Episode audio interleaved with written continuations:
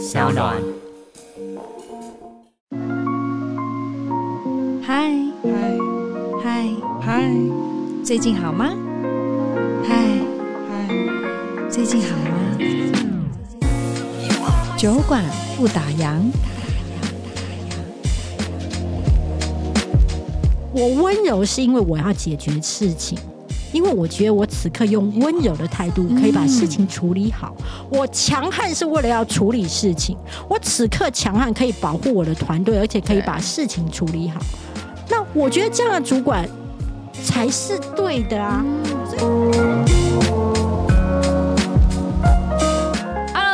好我是千佩，欢迎收听香港原创节目《酒馆不打烊》。今天的小酒馆呢，要变身成一个故事讲堂，我觉得真的超精彩的。刚才都还没正式开始，我就已经跟这位受访者讲的这如火如荼。那今天要讲的故事呢，都是这位大来宾丰富又精彩的人生阅历。其实他二零一八年几年前他还是个上班族，然后转眼间呢，就是因为他的好文笔在网络上爆红，短短几年马上 right now 火速成为畅销作家，而且笔下的每个故事真的是很真实又很发人省思。那这次他的新书呢，不知道又记录了哪些他人生不同阶段的旅程呢？我听说竟然是沮丧，然后还很无助哎。但是不管怎么样，可以确认的是，就是因为经历了这些低潮，才可以领悟到，其实每一个低谷，大家要赶快把它记起来哦，这是座右铭。低谷都是迎接高潮，好，这个高峰的起点。大家准备好了吗？我们要来邀请我们这位主讲者喽，欢迎酒馆大来宾黄大米老师。前辈好，大家好，哎、欸，很精彩耶，真的要真的要尊称您一声老师。啊、不用不用不用不用，大米就好。讲白是老鸟，有没有？对对对，对，很厉害耶，因为我们刚刚其实，在私底下已经讲到制作人都。想说花君君说，你们其实这些内容都已经可以完整的收录在我们节目里头，你们为什么还不赶快开场开始？我们刚刚私底下聊的，应该可以再收录在另外一集，然后大家就会觉得哇靠，那个好精彩了！我跟你真的，我跟你讲，大家你们真的没办法听到，因为真的太精彩，太精彩，而且还牵扯到呃奥运金牌选手，哇塞，就是名人有多难为，然后名人的家人虽然享受了名人的光环的带来的一些经济效益，或者是一些名气，对吧？可是相对的，其实家人在承受的压力，或是承受的无妄之灾是很多的，很大。我觉得讲白了，我们因为我们刚才聊，就是譬如说，身为我的母亲或是我的父亲，其实他们就是个。一般人，他们承载了多少的压力在他们的职场上？就是因为他女儿出道了二十二年，然后十八岁就在演艺圈打转，这样一直到现在。所以，其实我们刚刚聊到了一些职场上面的霸凌，或是说职场上面一些不公平，当然也是跟大明老师之前的书籍哦出过的啊，比如说若你委屈自己，任谁都能刻薄你，是第一本嘛，对不对？功劳只有你记得，老板谢过就忘了，就是完全是非常写实的。所以是真的，以前大米老师因为经历太多太多事，因为我觉得你的所有的经历真的是拍成一部电影哎，还是可以三部曲，还是五部曲变成一个连续剧？连续剧好，不能不能不能拍电影，要拍连续剧，就是真的是很多真实会发生在你我生活周遭的故事啊。我觉得应该是说，我三本书有一个不太一样的部分。在第一本书的时候，我觉得我比较是在给二十几岁的人建议，因为我从二十几岁的时候就很酷，我就是那种上班第一天就会设定离职日期的人。哎，这真的到现在也会吗？到现在已经不用设定离职日期，因为已经离职了。而且而且我跟你讲，其实后来你知道我出书畅销之后，我跟你讲，其实引来很多让我觉得我人生没有办法想象的风暴。就是风暴，你用风暴来？对，我用风暴，就是说，因为我自己以前在职场上面，其实都是追求不是达标，因为我很好强，对，我一定要觉得我要做到超标，因为我觉得唯有超标，老板才会记得我，我才会红。然后我都是那一种觉得我就是要被看到的人，所以我一直在主管之路都是很红的，红到有一天，有一天好像不小心坐在冷宫了。然后我就突然，你有没有莫名其妙，就为什么会被打入冷宫？哎，我知道为什么，因为我不乖巧，不乖巧，其实太有主见了。对，反正我那件事情拒绝了我的主管。那我的主管呢，其实他本来非常喜欢我，而且到现在他也是很照顾我。那你知道，其实你跟主管之间哦，有时候就是会有一种阴错阳差的不舒服。那在那时候的不舒服的时候呢，我记得我还叹气的说。天哪，我真的没有想过这个办公室有冷宫哎。嗯、然后你知道我同事还跟我说什么？天哪，我才没有想过你会红这么久哎。哈 然后我就想，所以你就知道我以前是一个多红牌的主管哇。但是我自己出书之后，简直是每出一本书啊。哦，就是颠沛流离。为什么反而不是在享受这个名利？绝对不是，你知道吗？我觉得我以前会受欢迎哦，除了就是我自己是非常工作认真积极以外，再来就是我很习惯，也很愿意赞美别人。嗯，然后我觉得这样的主管很少哎、欸。哎、欸，对，你不骂别人就不错了，你还赞美别人？骂也是会骂了，我说实话。但是是说我从以前在小记者在爬的时候，我都很容易觉得别人很棒。哦。对，然后我就会觉得他好厉害哦，他外表也好看，然后能力也强，我觉得他好棒。可是你知道吗？当你一直很习惯当绿叶，对，我出书之后就变人卖的好，嗯，你突然变红花的时候，我告诉你，过去你那些赞美的人，他不舒服了。为什么？因为你超车他啦，因为他很习惯你在他后面。你突然赞美不代表说你在人家后面啊，我们是一个。英雄是英雄吗？没有，他会觉得你就是一个要鼓掌的人。那你今天突然超车他，其实他很难调。他觉得你 gay 森，对不对？你这边之前讲那些话都是都不是真心的。他不是觉得你 gay 森，而是他嫉妒你现在好。哎、欸，为什么人不能去祝福别人呢、啊？就是真的，为什么要为什么会有眼红这件事情？哦，眼红这实在太容易了。我在书当中有写过一句话，就是乞丐不会嫉妒富翁，但乞丐会嫉妒旁边的乞丐。碗里面多了一块钱，哎，讲的好贴切哦。对，因为你知道一件事情吗？就是说，有时候位置就那么少，嗯，然后你的得到就是我的失去，那所以那种不舒服的感觉，我都可以理解。那我当时候我在第一本，我每出一本书，都是在面临风暴。我还跟我我还跟我其他要出书的朋友说，出书有两件事。卖不好你会失意，对，就是你会很难过，对。卖得好，你的人生会失控，因为为什么呢？因为你等于你的知名度或是你的收入增加了，那可是旁边的人不舒服，或者是旁边的人，我还记得我第一本书出完之后，因为就卖得好嘛，嗯、那是通告就比较多，对啊。我记得我的主管哦，那时候是连我请假一小时都不行。因为不行，他就会跟我说你外务太多，我就说我只是要请假一小时。对，他就跟我说，我把事情都做好了，这一小时也不给假，不给。那你知道我为什么要请一小时吗？因为我们那时候在内湖，嗯，然后电视台也在内湖，对，可是在很近啊。下班时间的时候，它是很塞的，对对对，内湖很可怕。对，所以我必须提早一小时走，啊、我才能够去赶上七点的那个通告，就是下班之后的通告。对。可是我的主管呢，就对这个一小时，他其实是借题发挥，因为我的主管那时候也是个作家，那我的书卖的比他好，然后你知道吗？对他而言，他你知道，因为我其实个儿很小，看起来又是那种吊儿郎当的二百五，你懂吗？他就会发现他前面那个二百五居然比他认真在写，嗯、还卖得好，你知道他心里会有多不舒服？好，那他不让我去跑通告，你知道我当时有多惨吗？我那时候我还记得，好，你不让我去，对。我就不请假，可是我要打六点下班卡，我要赶七点的通告。嗯、我搭计程车是没有用的，会塞在里面。我告诉你有多机灵，你知道吗？我就立刻去捷运站的 U Bike。我刚刚也是想到 U Bike，呀呀呀呀呀！我就立刻去刷了一台，然后就放在我们办公室附近。六点下班一到，而且你知道要上节目的时候，以前刚出道，你知道我像现在我上节目都很自在，就觉得随便外表天无所谓。以前刚出道，你会觉得上节目是不得了。你知道我那一天还穿长裙，然后你说哦，你骑脚踏车这样好，好，我光想我都觉得哦。一直被卷卷到卷到好麻烦，对对对对，然后你知道你还要拼命骑，你懂吗？然后冲进去梳化妆的时候，然后人家还问你说：“哎，为什么流这么多汗？”你就说：“ 没有啊，就有一点紧张。”其实是踩 U 盘一直在赶路，有没有？对，就是真的。然后你知道下完节目之后要赶快去刷那个 U 盘，因为不然扣了好多钱。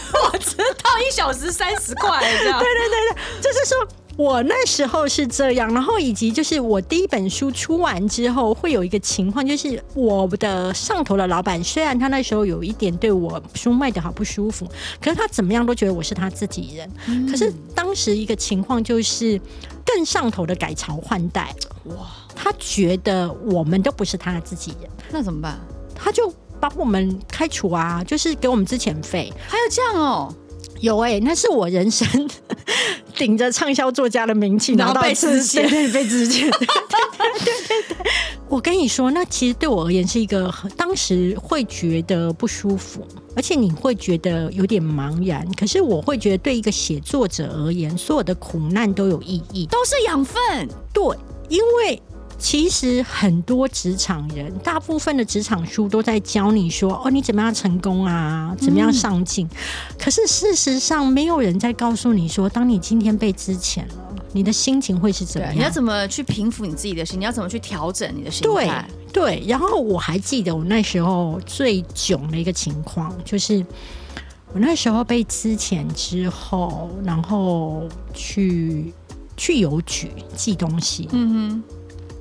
然后他那个邮局的行员就跟我说：“哎，你是大米对不对？我昨天在新闻哇哇哇有看到你。到你”然后我心想说：“天哪，我都要失业了。”然后我现在我你红到新闻哇哇哇。对，然后我居然有知名度，你知道吗？有知名度就会很难找一般的工作。对，这倒是。对，那可是问题是我也没有红到说我可以不靠一般的工作活着啊。然后我就会想说：“天哪，我真的错了。”你知道，因为我们家。的家境过去比较不 OK，所以我一直其实，在职涯上面，在电视台上面这么努力，就是希望有一天改善家境。我希望我追求的就是名利双收。对。然后我突然发现说，天呐，有名之后，如果万一你不小心跌下去之后。这个是很囧的，嗯嗯嗯。然后我还记得哦，我我我这件事情哦，是在我第一本书就发生了。但是即便到我第二本书，我谈的是在之前这些事的时候，我还是没有勇气去写这一段心路历程。我是到第三本书才释怀的嘛？嗯，我才有勇气讲出来我当时的囧。你知道我当时去领失业给付，嗯，然后。你就是你知道吗？你有一点点知名度的时候，你就会自以为会被认出来。嗯哼，然后我就在领失业给付的时候要抽号码牌嘛。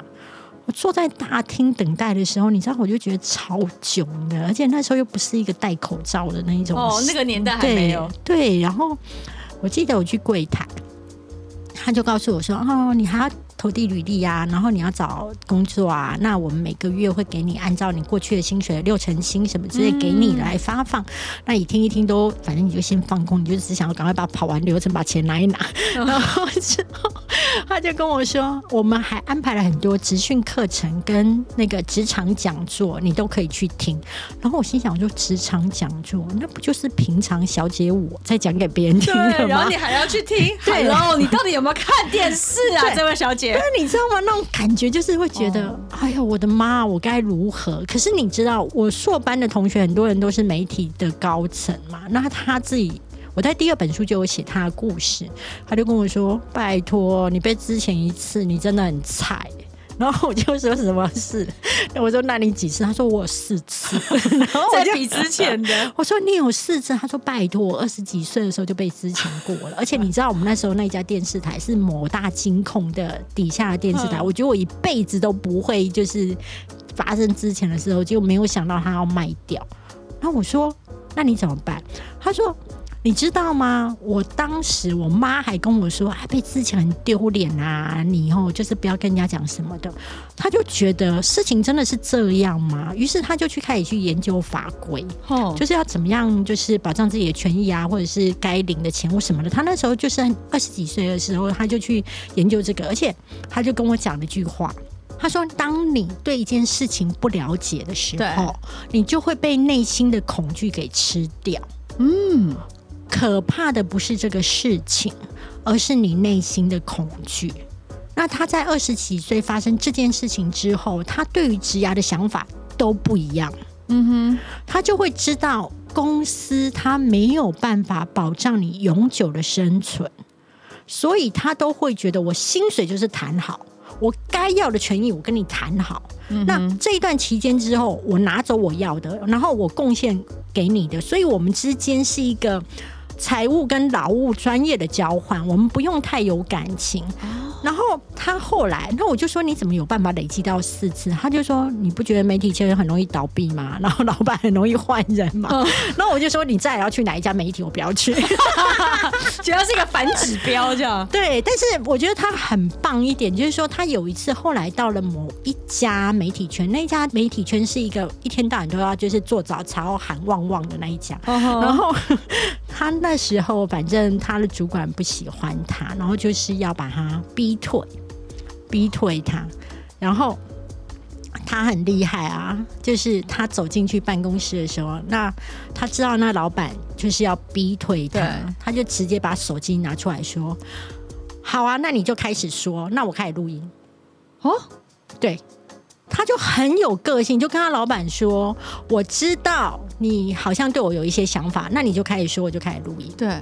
然后他，你吓到了，吓到了就不敢。然后他就说：“你如果要我走，可以，你就是按照该给我的资遣费，该给我的什么东西都给我，那我就会走。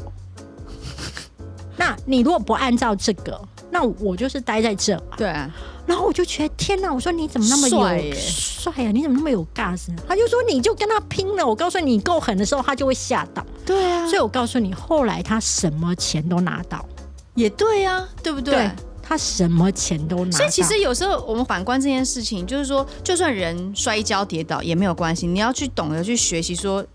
宝贵的经验，还有我应该怎么样再让自己变得更好？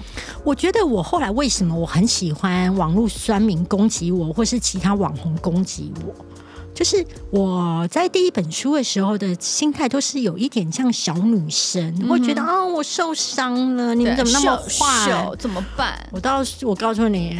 不得了，到第三本书根本就是一个老鸨，高铁不入，就会觉得说，其实我应该是说，我以前二十几岁、三十几岁的时候，其实是凝视那个悲伤，凝视那个创痛，嗯哼，然后甚至会觉得，为什么我这么善良的人，人还会发生这么不舒服的事？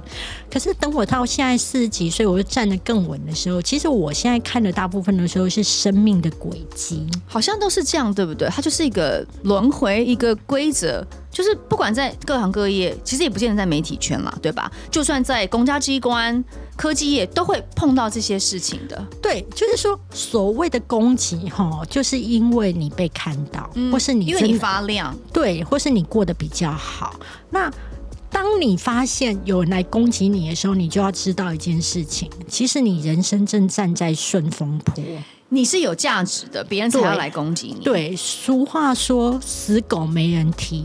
嗯哼，如果今天大家都会觉得不想攻击你，那代表其实你现在其实人生可能是一个还比较辛苦，或者是说你的人生可能大家也觉得你就这样，你完全没被看到。对，可是 你是个路人甲。对，然后以及我后来，以前我在。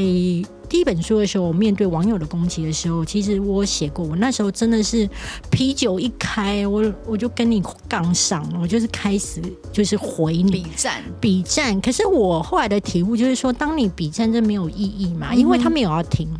你知道一个东西，一个人他如果没有要听你解释的时候，不管你讲的多好，没有人要听，他也不会鸟你啊。他不会鸟你，你只是在耗费你的力气。对，他其实在讲他想讲的话，他他他也没有在看你的回应，啊、然后他也没有要逻辑思考。我后来发现一件事、欸，哎，你知道吗？因为一个人如果讨厌你的时候，他一定是留言或者分享，然后跟大家讲说：“你来看看这个人多烂多烂。”然后我突然发现哦、喔，我透过他们这些行为，我突然想到一件事。哎、欸，其实爱你跟恨你的方式都一样，都是留言跟转分享。你就转念了吗？没有，我最大的转念是发现一件事情。嗯，我现在已经可以，我在写这本书的时候，其实有一个网红在攻击我，那我都知道。而且他攻击你的时候，他还会要他的粉丝来跟你说。那我的处理方式就是，你来说我就封锁。嗯，因为这是我的地盘，那么你不能不理他吗？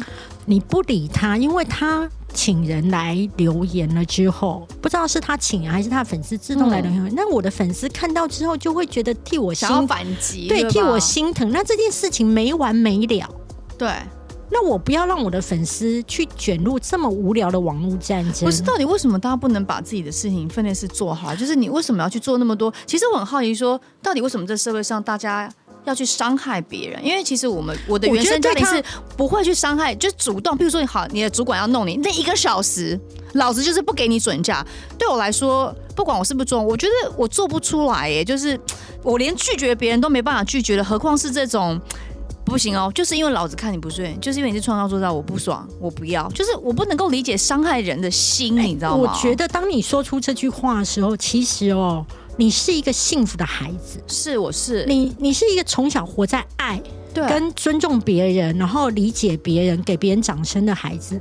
可是你要知道，很多人的生活环境，它不是一个就是呃爸妈。或者是周围的环境都是那么舒服的，嗯、所以他会学习到一个错误的处理情绪、错误的处理关系的方式。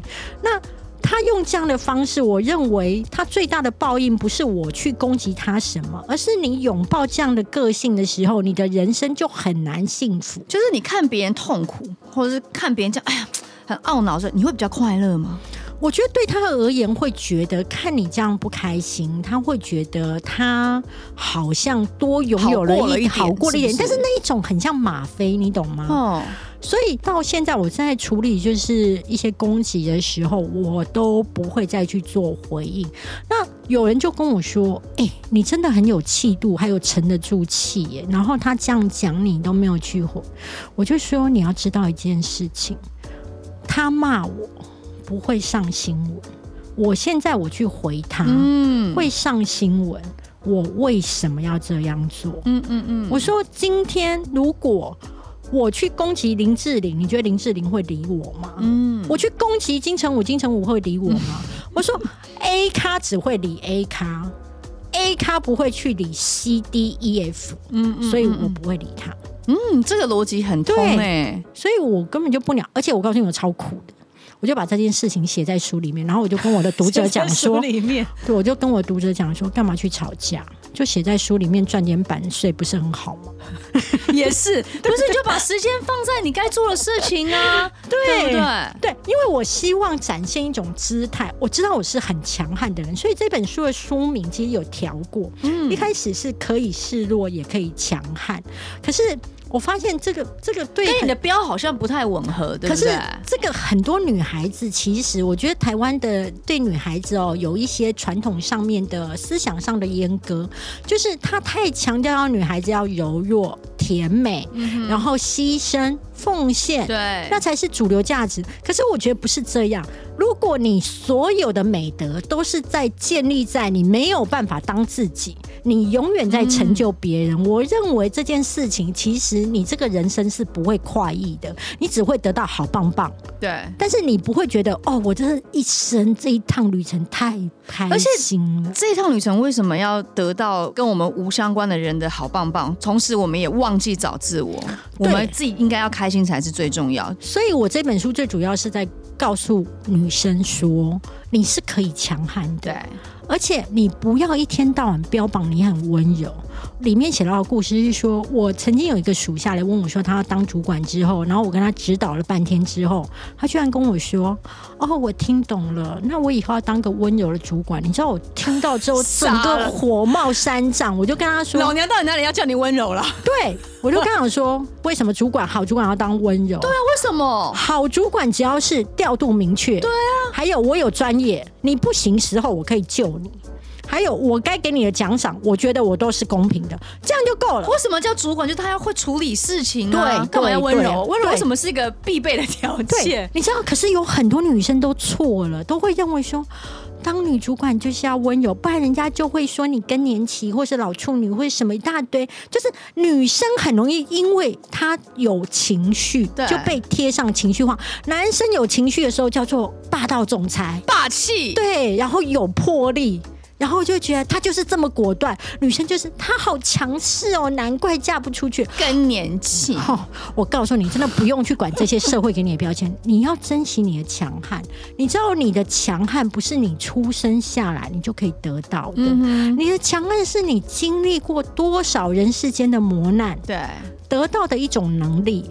你要感谢你自己可以活出这么强悍的灵魂。嗯，那我觉得温柔。像百货公司的来电里有很好，没有没差。对，还有它不是你人生当中当主管时的标配，嗯，它是选配，对，随意好不好？我想要拿出温柔，对，我温柔是因为我要解决事情。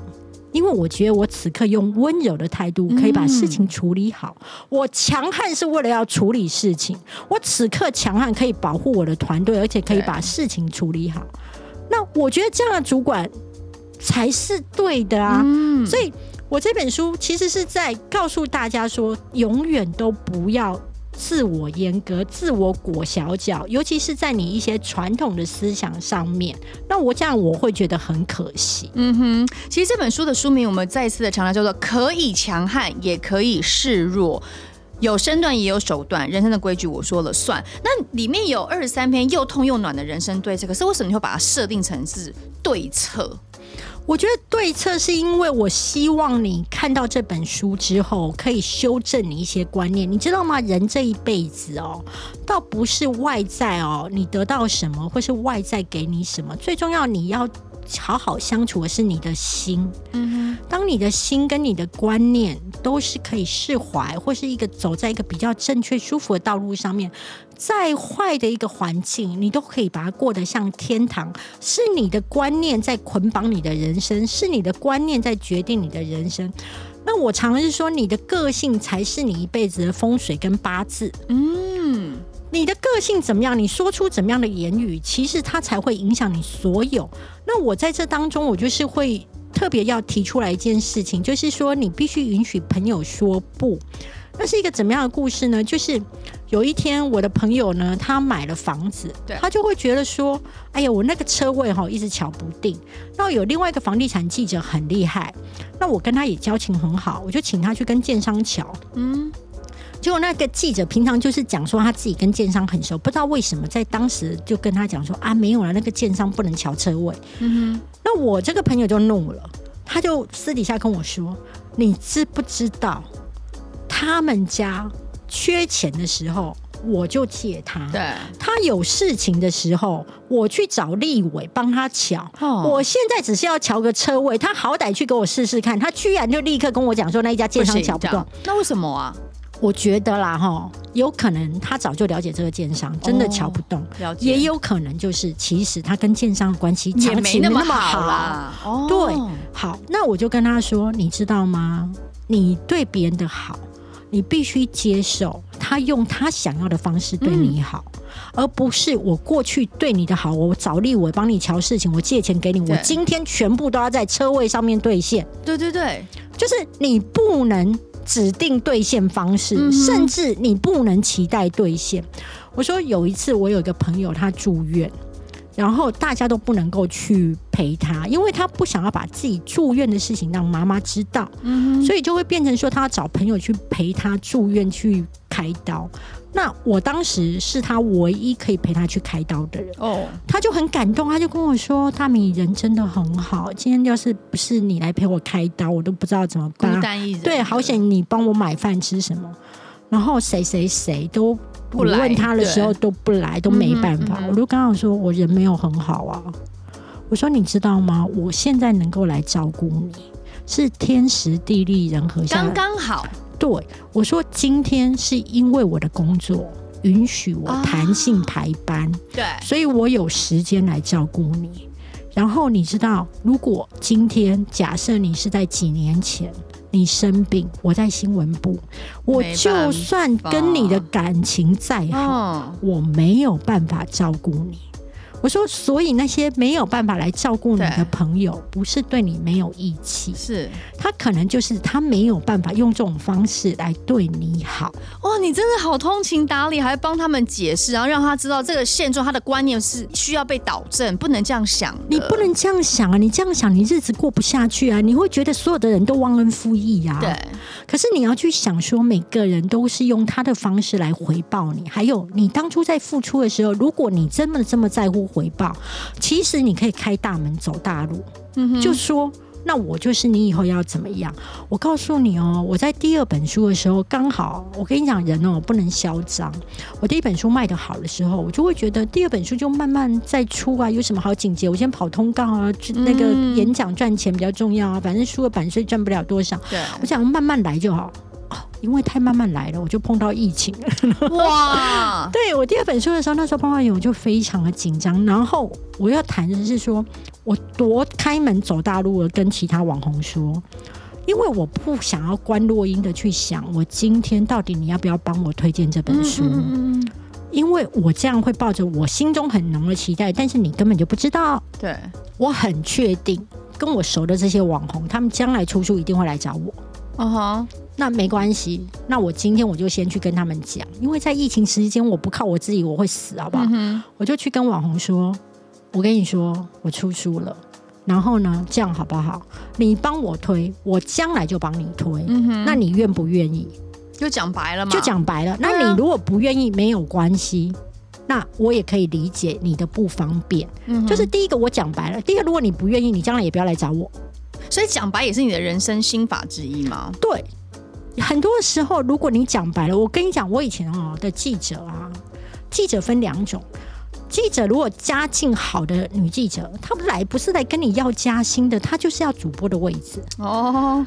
家境不好的呢，她会想要先加薪，之后才是主播的位置。可是我没有办法每天那边观落阴，想说你们大家要什么啊？你要什么啊？我每天搞新闻我都已经来不及了，我还在那边，他就猜你在干嘛，在想什么？对。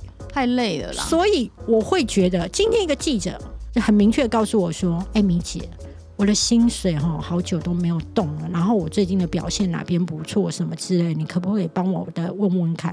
那我觉得干脆，嗯哼，讲白了，对，或者是有的记者呢，他就是为了周游列国来，他就说：“米姐啊，那其实我真的很想要出哪些差呀、啊，什么之类。嗯”哎、欸，我觉得干脆直接跟你讲，对，看有没有机会，对，因为。今天我也许我现在可能公司目前让大家共体时间，没办法加薪，或者是可能公司最近也没什么差可以让你去，或可能最近呢主播的位置也很满，也没有办法让你做。可是这些记者只要你会来告诉我说你想要什么，我就知道怎么讨好你啊。嗯，我觉得大家很干脆啊。那有一天假设我一直都没有办法讨好你，有一天你丢离职单了。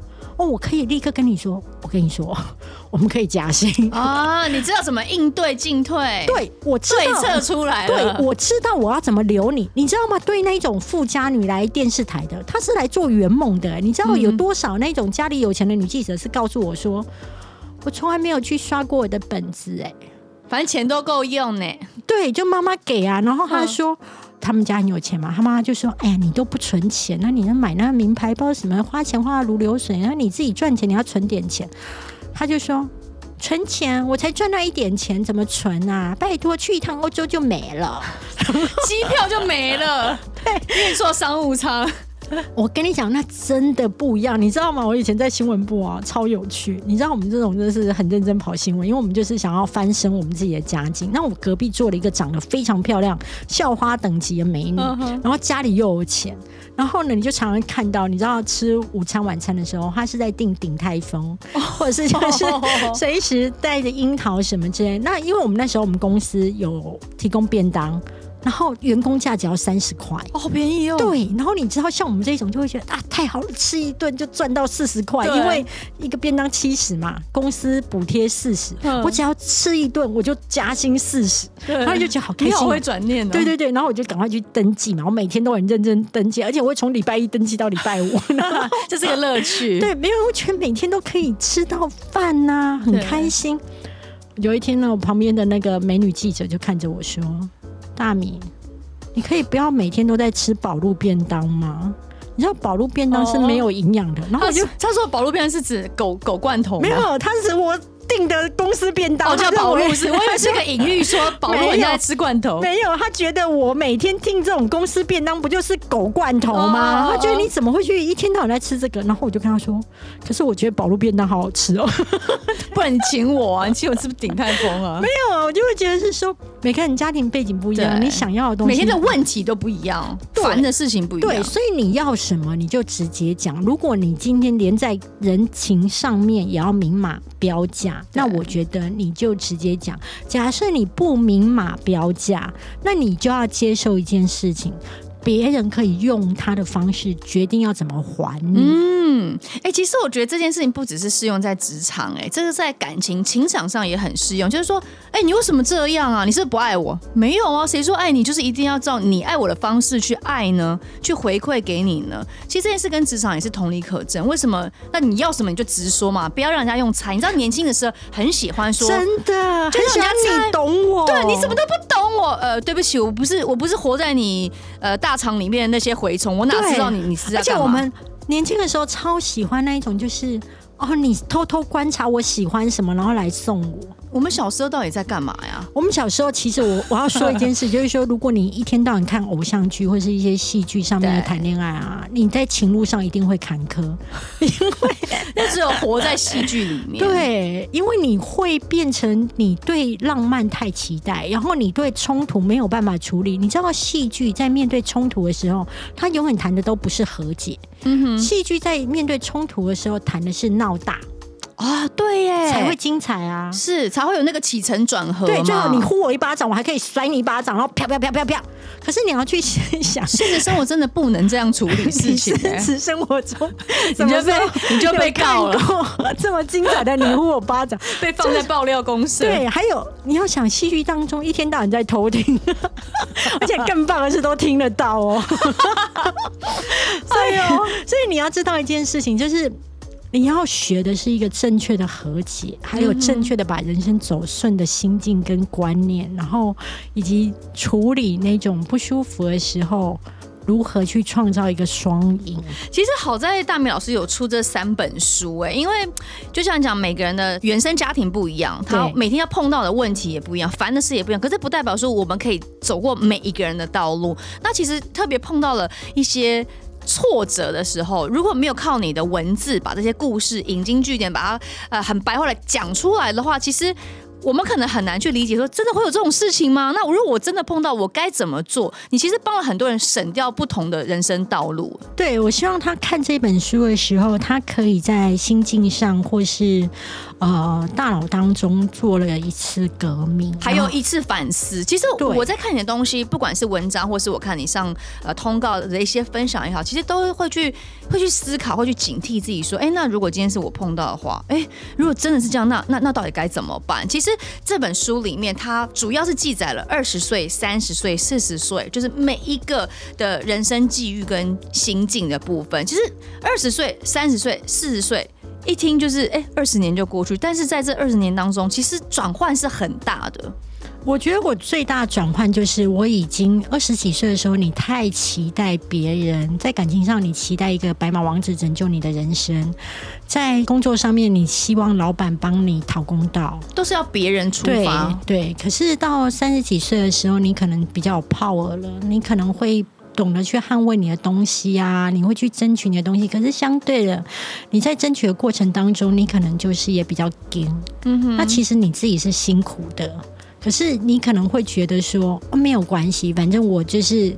这个都是我自己讨来的，那我觉得这个也是一个荣耀。可是当你到四十几岁的时候，你要懂得放自己一马，嗯，就是你已经很有能力了，你要懂得示弱，或者是说我这个东西我稍微让一下你没有关系。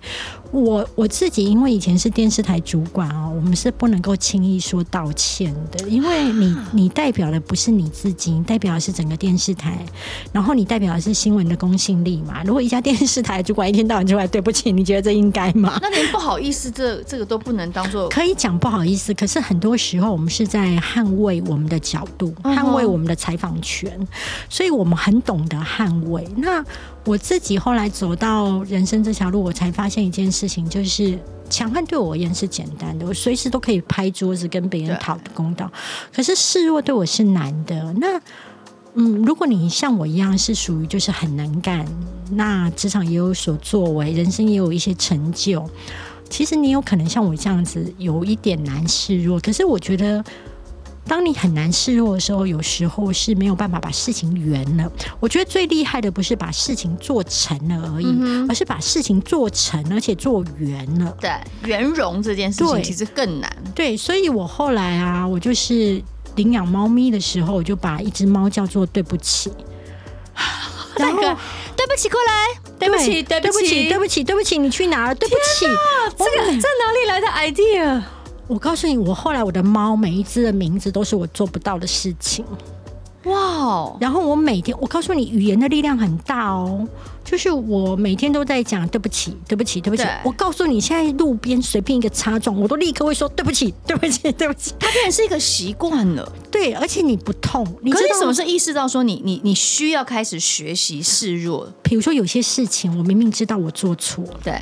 或者是我这时候应该道歉，我发现我明明很想讲，你讲不出口，我讲不出口，我内心会痛，你知道吗？我后来有去那个看过一本书，对不起，我现在有一点忘记书名。然后他有讲到，人在承认自己的道歉或是自己的疏失的时候，嗯、其实心理上面是会痛的。哎、对，他们有去做过这样的心理测验，还有就是去去察觉过。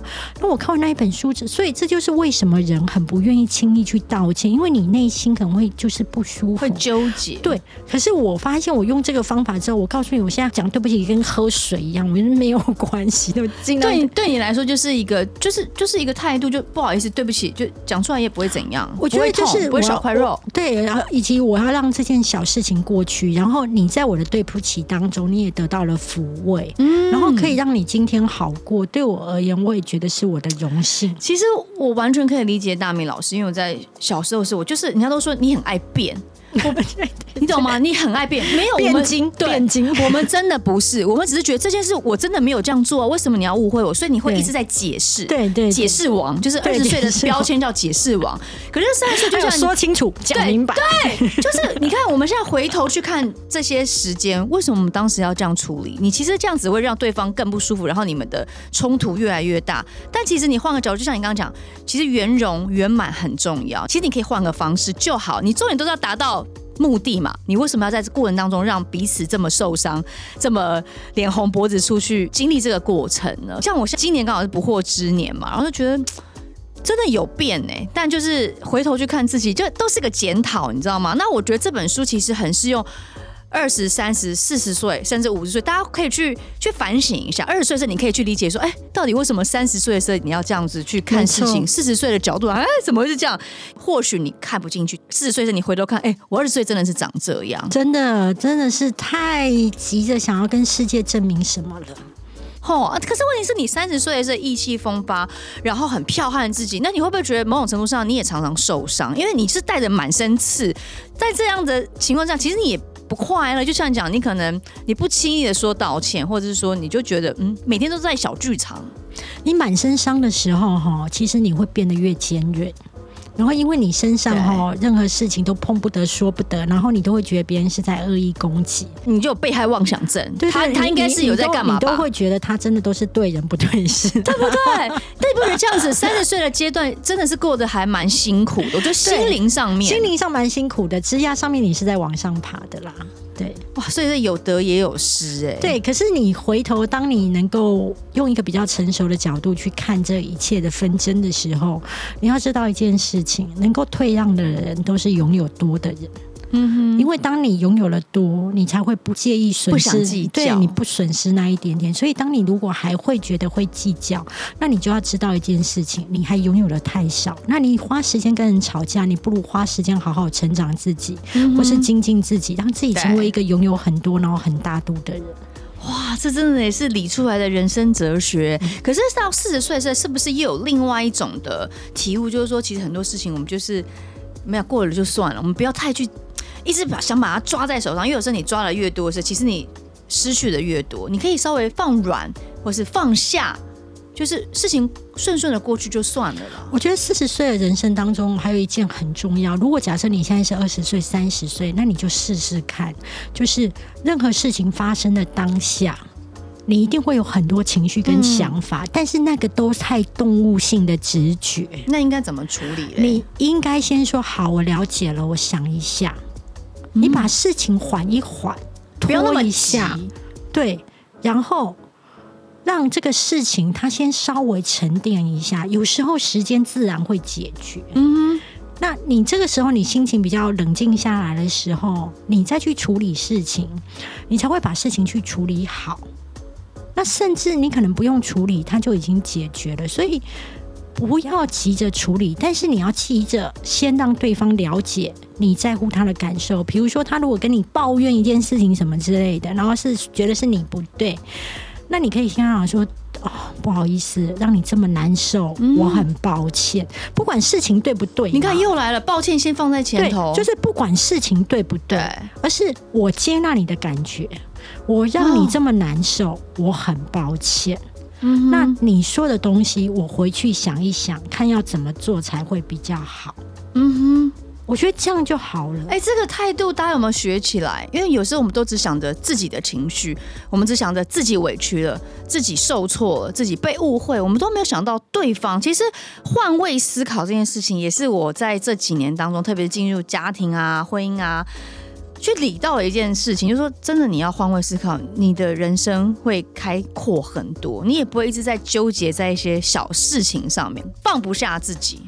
我觉得接纳跟理解别人的受伤啊，是彼此和解的第一步。嗯、而且他一定没有想过，当他攻击你这么大力的时候，你会讲说对不起哦，让你这么难受，我很抱歉。哦、我跟你讲，他一定会傻眼三秒。还是说这是你的一个 一些对策之一？我跟你讲，爱是学习来的，嗯、恨也是学习来的。那我一定是曾经被别人这样子接纳，而我当下深受感动，嗯、之后我才会懂得要如何去。在乎别人，然后让别人也能够舒服一点。所以，如果你觉得你还是很尖锐，那请你去看看你身边哪些人，你觉得他的 EQ 很高，嗯、去观察他在处理的方法，去学会如何表达爱，如何说爱。嗯，那我觉得你的人生，我不敢保证你一定可以就是财富自由，但是我相信你一定可以在此生过了一个精神的愉快。哇，我觉得今天真的受益良多哎！当然，除了我们前面嘻嘻哈哈在聊一些可能职场 职场奇遇记，但是我觉得整体来说，这本书它会告诉我们说，其实改变是很重要。你看，二十岁、三十岁、四十岁的心境都不一样，而且前人都已经帮你走过了这些路，你为什么不去聆听，把它吸收成变成是自己的东西？相信在我们自己未来人生路上，也是会受惠不少的。没有错，所以我很希望这本书就是可以让你的人生走得更顺，那有钱就买，没有钱就去图书馆借阅。个人必然在下，我是没差。可是我觉得，如果今天你会因为我的文字，然后让你有几个夜晚是比较好过的，那我觉得我就觉得很荣幸。我觉得大明老师的转变真的也很不一样。你看，从一开始这么的强悍，应该说再回归到小时候，可能家境，因为在节目上都有讲过嘛，家境比较、呃、辛苦，辛苦。但是这个过程当中，并没有让你觉得好像就人生一败不振，就是你就开始哦。哦自暴自弃没有，他反而让你更有动力，想要把日子给过好来。我觉得，因为我好强。所以我会觉得是说，每一个人生在每一个家庭哈，他都可能就是上天给你的礼物。嗯。但是你要懂得去看，说这个礼物大概会给你怎么样的养分。我相信今天我如果生长在一个富裕的家庭，我一定很容易傲慢。嗯哼。因为我的口才又好，我反应又快，然后我家境又好的时候，我跟你讲，我一定会是一个二百五。而且你如果真的家境好，你根本不可能出这三本书。我不会，因为。我觉得我就要靠爸啊，对因为你知道吗？人只要有靠山就会烂，嗯哼，这个很正常。可是因为我没有靠山，我爸爸比较重男轻女，所以我永远都知道家里的所有的财产或是家里所有的资源，我是没有办法回去诉苦，或者是回去讨拍。你只能靠你自己耶。对，所以也因为在这样的情况之下，你会觉得你要拼命的有所表现，然后你要去证明你自己。可是也唯有在这个证明自己的过程当中，你不断的超越了你自己。所以我到现在，我发现大概四十几岁之后出书，然后也才开始被别人注意到。我真的就觉得这是上天给的一个太棒的礼物。我觉得我如果在二十几岁或三十几岁的时候被注意到，我一定会觉得啊，我就是一个这么有才华的人，全世界就应该注意我。我告诉你，我天纵英明。嗯哼。可是你知道吗？当你觉得你自己这么膨胀到这么大的时候，你眼中是看不到别人对你的帮助。对。你出一本书，你是看不到别人替你做了什么事。可是因为我现在已经四十几岁了，我只会觉得我今天能够有所知名度或是有所收入，我只会觉得我很好运。嗯哼。那为了。抓住这个好运，我要回馈给天地，回馈给弱势。对，所以我会觉得我没有走歪，是因为我成名的晚，然后我懂得感谢，嗯、懂得感恩。其实我觉得看大米老师的，不管是 Facebook 社群软体也好啊，或者是说看书也好，或者在节目上讲，我觉得常常都会。受益蛮多的，譬如说像前阵你就讲，你说你必须劳动你的身体，你的精神才会懂得谦卑。日子过得太好，人就会傲慢，像刚才讲的，对不对？傲慢是毒药，会侵蚀日常。所以其实希望大家可以去感受一下大米老师的故事，感觉好像是嘻嘻哈哈在讲一些故事，但事实上全部都是最真实的人生。那也希望这些真实的人生故事可以带给大家不同的体会跟反省。如果你没经历过的话，请你务必的好好的来。品尝二十三篇的故事，谢谢大米老师，谢谢千佩，谢谢大家，希望大家可以强悍，也可以示弱，谢谢，谢谢。